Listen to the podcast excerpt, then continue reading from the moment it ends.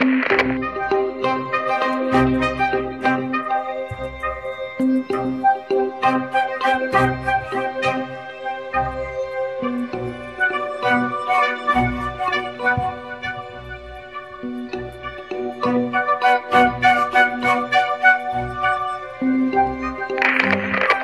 minha amiga, meu amigo, como é que vocês estão? Sejam bem-vindos a mais um episódio onde estudamos, primeiramente, o livro Um Fluido Vital é, chamado Ectoplasma, uma nova proposta de cura, portanto, não é um estudo para polemizar. Se existe ectoplasma, ah, acho que isso é tudo fantasia, nhê, nhê, nhê, nhê. não, é relacionado à saúde e mediante 20, 30 anos de trabalho prático do professor Dr. Matias Tubino, tá? Então, hoje nós vamos é, ver cinco casos de crianças relacionados com o ectoplasma. Então, você sabe que aqui não tem enrolação. Vamos lá, deixa eu colocar o Zezinho para ler hoje. Então vamos lá, vai Zezinho! Desde os primeiros tempos deste estudo, havia anotado alguns efeitos do ectoplasma em crianças. De fato, por ter também visto os mesmos sintomas em pessoas idosas, conclui que não há limite de idade para os fenômenos descritos neste livro. Como haviam sido observados poucos bebês e crianças pequenas, na ocasião em que estava escrevendo a primeira versão do livro, não pretendia tratar aqui deste assunto.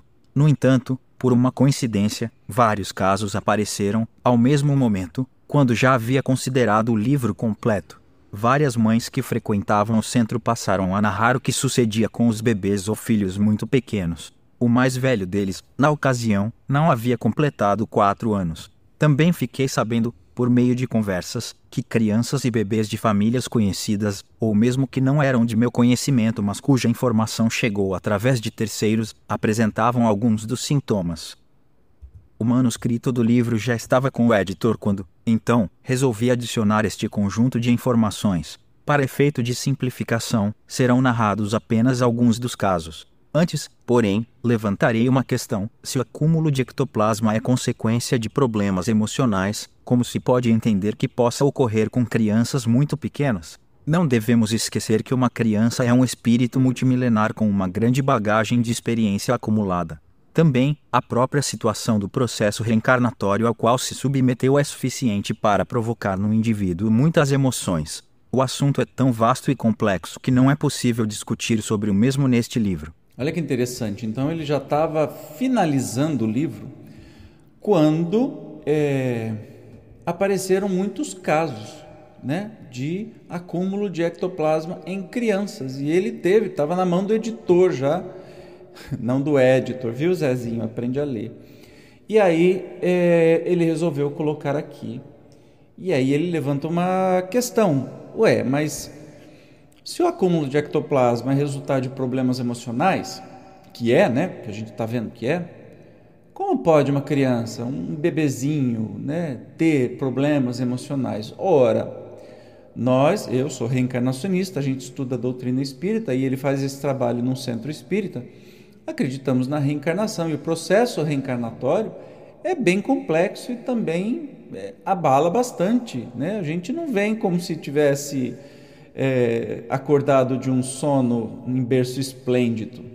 E dependendo das encarnações anteriores, né, a gente vem para cumprir muita coisa, para reparar muita coisa, então não é tão tranquilo assim. Nenhuma criança é, é um espírito recém-criado. Toda criança é um espírito antigo que teve muitas encarnações. Então, a gente olhando por esse lado, aí dá para entender o porquê desses problemas. Então, vamos começar com o caso do Mateus, irmão de Júlia.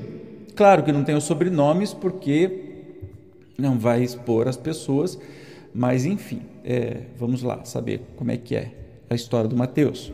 Quando Mateus tinha cerca de seis meses, eu mesmo pude verificar que liberava ectoplasma, através de arrotos constantes e de lacrimejamento. Ele estava sentado no colo da mãe enquanto a mesma também fazia a liberação de ectoplasma numa reunião dedicada a isto, na casa do caminho. A situação era, de certo modo, engraçada de ser vista, pois, a cada arroto do menino, seguia um grande sorriso. Descrição feita pela mãe em 10 de agosto de 1996. Nascimento em 09, 1992. Parte sensível, nariz, tem tendência a ter sinusite, sempre teve muita coceira no nariz. Os olhos lacrimejam e às vezes coçam. Tosse com ânsia, às vezes chega a vomitar. Sente ânsia ao escovar os dentes, principalmente pela manhã. Dor de barriga. Quando é feita uma retirada de ectoplasma, começa a bocejar e lacrimejar, às vezes tosse. Sente coceiras pelo corpo todo. Às vezes, sente uma dor que, pela descrição, parece ser no osso da canela. A pediatra disse que, na fase de crescimento em que ele se encontra, pode ocorrer esse tipo de dor. Bastante ativo. A professora diz que ele se mexe tanto que cai sozinho da cadeira. Baba enquanto dorme. Quando bebê, regurgitava muito. Às vezes tem tosse de cachorro, acompanhada de sinusite. Espirra com frequência, sem estar gripado ou em quadro. Alérgico. Quase. Eu podia jurar que era eu. em muita coisa. Eu só não era espivitado desse jeito. Mas bem interessante, né? Vamos para o segundo caso aqui, Júlia, que é irmã do Mateus. É, descrição feita pela, pela mãe no mesmo dia, 10 de agosto de 96. A Júlia nasceu em agosto de 1995. Parte sensível, ouvido, tendência à inflamação. Está sempre passando a mão no ouvido, espantando mosca, os olhos lacrimejam muito e às vezes coçam. Quando é feita a retirada de ectoplasma do ouvido, ela se incomoda. Às vezes tem tosse com ânsia. Teve duas convulsões. A primeira no terceiro dia de vida e outra no nono. Todos os exames neurológicos deram resultado normal. Seu desenvolvimento segue normal tão ou mais ativa que o Mateus. Até os 4 5 meses regurgitava bastante espirra com frequência, como o Mateus. Olha, tem características aí que são muito parecidas, né? É, mas enfim, e há a liberação do ectoplasma e melhoram desses sintomas. Curioso, né? A criança vai ficar, vai ser sugestionada por algo que ela nem entende que está acontecendo? Para pensar. Outro caso, Larissa, descrição feita pela mãe, é, a Larissa é adotada em 19 de agosto de 96. Desde o nascimento, recebemos a Larissa com quatro dias. Ela apresentava excesso de gases, tinha cólicas fortíssimas. Seu sono era muito agitado, o que a fazia acordar várias vezes durante a noite. Arrotava muito e muito forte. O médico trocou três vezes de leite, dizendo ser o mesmo o responsável pelo problema, mas nada resolveu. Dizia que não era normal ela ter tantos gases, quase como adulto. Aos quatro meses, mais ou menos, ela começou a mexer muito no ouvido, primeiramente só no direito e depois nos dois. Ela tem excesso de cera, quando eu comecei a retirar ectoplasma dela, percebi que o sono ficou mais tranquilo, o arroto diminuiu e os gases também, além de ter passado a colocar bem menos a mão no ouvido. Ainda percebo que ela tem muitos gases, mas isso diminuiu sensivelmente.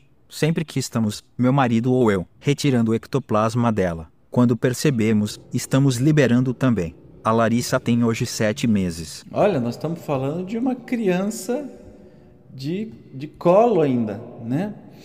é, que não sabe nem o que está acontecendo, nem o que está sendo feito. Então, não tenho que duvidar né, dessa liberação de ectoplasma fazer bem para a pessoa. Né? Eu lembrei que eu tenho excesso de cera também, tem muita coisa falada. E eu assumo aqui um compromisso que eu vou fazer, pelo menos semanalmente, a autoliberação de ectoplasma. E convido a você fazer também e deixa aqui nos comentários, tá? Vou fazer a partir dessa semana e conto no próximo episódio. Ó, tá, tá é, prometido aqui e vou cumprir. Vamos para mais um caso. Agora a Diana. As informações foram prestadas pela mãe e pela avó, já desde as primeiras semanas após o nascimento até, aproximadamente, os quatro meses de idade. Após o terceiro mês, pude verificar pessoalmente alguns dos sintomas descritos. Ana nasceu com peso e tamanho muito adequados. Aparentava perfeita saúde. No entanto, logo se identificou uma má formação cardíaca. Houve necessidade de cirurgia. Em função disso, ela passou cerca de três meses internada na UTI de um grande hospital em São Paulo. Durante o período, a mãe e a avó foram percebendo que certos sintomas que Ana apresentava eram estranhos, excesso de gases e certas dificuldades respiratórias. Conversando sobre a situação, sugere que, se possível, fizessem cuidadosa retirada de ectoplasma com as mãos. Elas assim fizeram e, cada vez que retiravam o excesso de ectoplasma da menina, esta apresentava melhora no quadro geral. Depois que a menina teve alta, pude observar de perto alguns de seus sintomas. Em uma das ocasiões, vi como ela reagia com um largo sorriso quando a minha esposa começou a fazer-lhe a retirada do ectoplasma do ouvido direito. Ela também esfregava muito o nariz e passava a mão no ouvido, como no caso das outras crianças acima citadas. É interessante saber que tanto a mãe como a avó Diana apresentam com frequência acúmulo de ectoplasma. Hoje, vi de nota 1, a criança está com 5 meses de idade. Eu, eu fico lendo aqui e fico pensando assim, quantos sintomas que eu tenho. Eu tenho uma sinusite crônica, já fiz uma cirurgia de nariz, desvio de septo, diz que eu tenho que fazer outra porque o desvio está aí, não consigo compreender isso.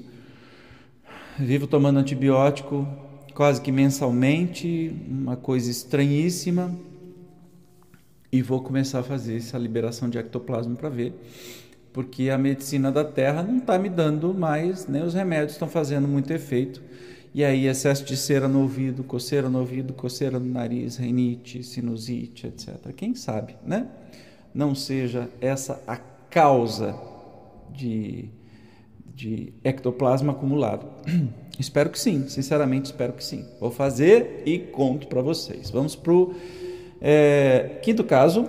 Lucas, nascimento em maio de 96. Lucas, segundo a mãe, apresentava muitos gases e era muito agitado tinha dificuldade para dormir. O pediatra estava desconfiado que houvesse algum problema neuro, neurológico. Você percebe que todos os relatos falam sobre gases, muitos gases, né? Que é o mais evidente e que a criança tem muito arroto, muito arroto, muito arroto. Então é algo é, a ser pensado. Continuando aqui. Em uma ocasião, a mãe e a avó estiveram no trabalho que eu dirigia, na casa do caminho, e pude examiná-lo e, também, a avó. A mãe, eu já sabia, acumula grandes quantidades de ectoplasma. Não foi surpresa verificar o acúmulo em Lucas e na avó, já que a herança genética parece ter importância, como foi dito em página anterior. Sugere que a mãe tirasse com as mãos, de vez em quando, um pouco do ectoplasma do menino e que procurasse, depois das mamadas, fazer com que arrotasse, como se procede comumente com bebês. Poucas semanas depois, conversamos por telefone. Ela informou que, quando era feita a retirada de ectoplasma do Lucas, com as mãos, por sobre a barriguinha, este começava a abrir a boca, bocejava, e frequentemente reclamava. Depois da retirada, às vezes, ele dormia melhor. Sugeri, então, que tirasse o fluido mais devagar, lentamente. Nessa conversa, ela me disse: também que o menino apresentava os seguintes sintomas: cólicas às 18 horas pontualmente, fala durante o sono, isto é, produz ruídos com a boca, como se estivesse falando, mania de passar a mão constantemente no ouvido e no nariz, que vivem machucados, hábito de colocar a mão na boca mesmo quando está com a chupeta, excesso de espirros, hiperatividade. Pediatra mudou de médico, considera isto como característica de personalidade. Disse também que ele era colocado para dormir de barriga para cima. Opinei que, provavelmente, ela ainda estaria fazendo a retirada com muita rapidez. Reafirmei que o ectoplasma deve ser retirado suavemente, com cuidado.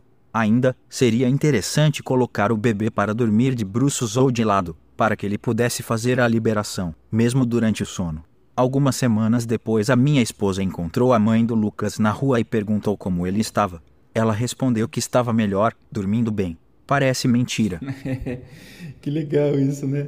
Parece mentira, mas acontece. Não é magia, é tecnologia, é conhecimento, né? Um dia a ciência vai é, assinar embaixo de tudo isso, porque esses experimentos não são nada místicos, são muito práticos, com pessoas, com milhares de casos, né? Isso é muito legal. Bom, legal. Hoje encerramos. No próximo vamos estudar os diversos corpos do ser humano e sua relação com o ectoplasma. Como sempre, eu te esperarei. Obrigado pela sua presença e até o próximo episódio. Tchau.